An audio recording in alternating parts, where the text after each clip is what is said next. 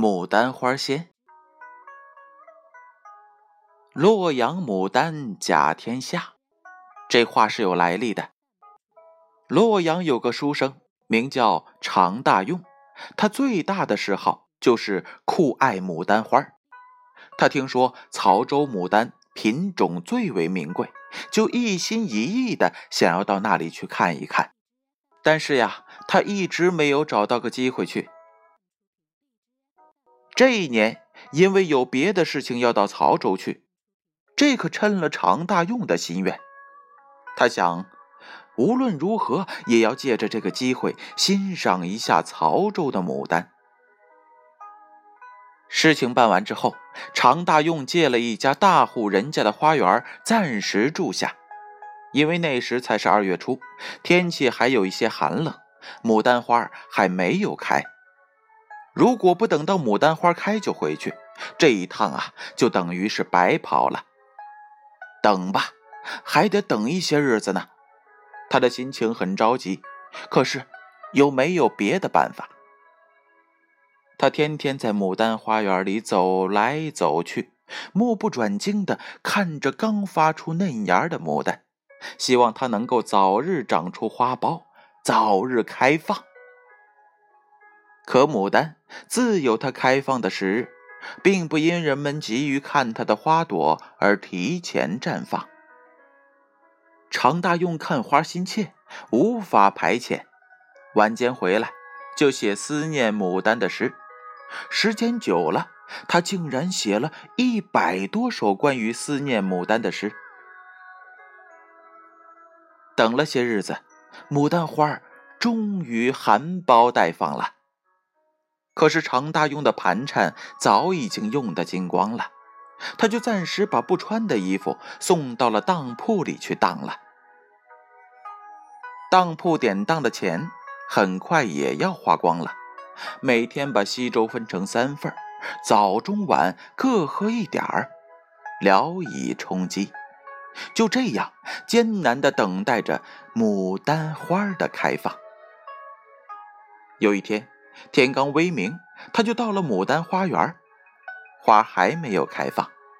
花株丛中有一个女郎站在那里，后面跟着一个老太婆，像是女仆人，可是穿戴呢还挺讲究。常大用以为。这是大户人家的宅眷到这里来游玩赏花的。他心里想：“我姓吉，这么早就来看花了，没想到还有比我更早的。”他见有人在这里，而花呢还没有开，就调转头回到了自己的寓所。天快黑的时候，常大用又回到了牡丹花园里去。见那位女郎和那位老人已经先到那里了，又悄悄的回避了。就这样，一连又遇到过了好几次。这一次呢，常大用留心看了看那个女郎，她穿的衣服十分的华丽，衣服的样式也不一般，似乎皇宫当中也没有这样的。他想。一般大户人家的女郎也没有这样穿着打扮的呀。他猜想了半天，也没猜出女郎的身份。他心里暗暗的说：“这一定是个仙女吧？人间哪里会有这么漂亮的女郎啊？”常大用想：“这一次我一定要去问问她。”他大着胆子走向了牡丹丛中。女郎已经回头走了，他跟在后面，刚转过一座假山，恰巧遇到了那位老仆人。女郎坐在后面的石头上没动，老女仆呢，赶紧走上前去，用自己的身体掩护着女郎，回头对着常大用呵斥道：“狂生，你要干什么？”常大用赶紧上前坐骑。然后说道：“呃呃，这位娘子一定是位天仙吧？小生这厢……”还没等常大用说完，老仆人又训斥道：“一派胡言！像你这样，该把你捆起来送到县衙门里去。常大用吓出了一身冷汗，女郎倒没生气，只是微微的笑了笑，然后说道：“走吧。”说完，转过假山，走了。常大用可吓坏了，往回走的时候，两腿直打颤，两脚也不听使唤了。他心想：这一下可闯下大乱子了。女郎要是回去告诉了他的父兄，必然有一场大的麻烦呐。他越想越后悔，暗恨自己，这是何苦呢？自己是来看牡丹的，干嘛在女郎面前冒冒失失的呀？可此时后悔也来不及了。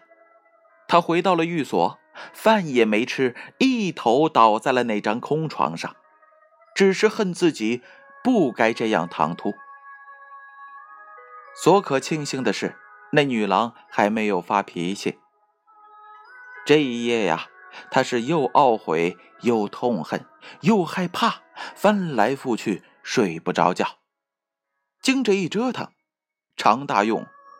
病了。第二天竟没有人来捉他，也没有人来骂他。常大用呢，多少有些放心了。可是再回忆起那个女郎的言行举止、音容笑貌，历历如在眼前，无一处不动人。这时，把害怕的心思又变成了对女郎的思念了。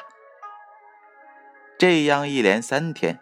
吃不下饭，睡不着觉，一会儿害怕，一会儿思念，把自己折腾的病情加重，堪堪不能起床了。一天夜间，人们都已经睡定了，常大用迷迷糊糊的躺在床上。这时，那位老女仆走进了他的寓舍，手里面提着个瓦罐子，他把瓦罐。往桌上一放，然后说道：“这是我家葛金娘子亲手喝的镇汤，镇汤是剧毒的药水，喝下去不多一会儿就会死了，你也就不用再受这疾病之苦了。快喝了吧。”常大用很为吃惊，然后说道。我和你家娘子素来没有冤仇，为什么要用毒药来毒死我呀？过了一会儿，他又说道：“哎，也好，既然是小娘子亲手制的毒汤，我就是喝了它，与其这样思念，病中受罪，不如喝了毒药，死去痛快。”说完，拿起药罐，一仰脖子，喝了下去。老女仆看了这小伙子的憨厚样子，笑了笑，拿起了那个罐子，出门走了。常大用喝过毒药，躺在床上等待药性发作死去。可是他觉得药味清凉，还有一种特别的香味儿喝过不久，觉得头脑清醒了一些，他把眼睛闭上，躺着不动。过了一会儿，觉得心胸渐渐的宽松了许多，变身很舒服。他不再考虑如何死法，也不再想其他的事情，不知不觉的就睡着了。第二天醒来，早晨的阳光已经照射在了窗子上。他已经病了三天不能起床，此时觉得病痛消除，他试着起身。下床，走了几步，病已经完全好了。他更加认定，那位女郎就是位仙女。常大用一心想去见见这位仙女，但不知她住在哪里，又找不出个理由去见她。没有别的办法，只好在没有人的时候，诚心诚意的对天祷告。以表达他对女郎的思念之情。有一天，常大用又去看牡丹花了。刚走到一个小树林中，恰巧碰到了他思念的那位女郎。他往四下里一望，别无他人，就高高兴兴的走上前去施礼问讯。女郎客客气气的还礼了。常大用闻到了女人身上的一股奇异般的香气。他刚要再和她说话，老女仆从远处走来。女郎让常大用站到一块大石头后面避一避，又用手指了指南方，然后小声说道：“夜间踏着花梯过墙，看到那四面有红窗的房子，就是我住的地方。”说完，急匆匆的走了。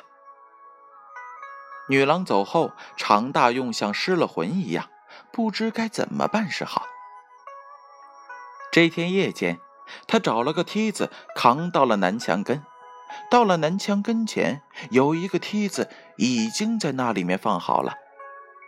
常大用很高兴，爬上了梯子，越过圆墙，到了里面。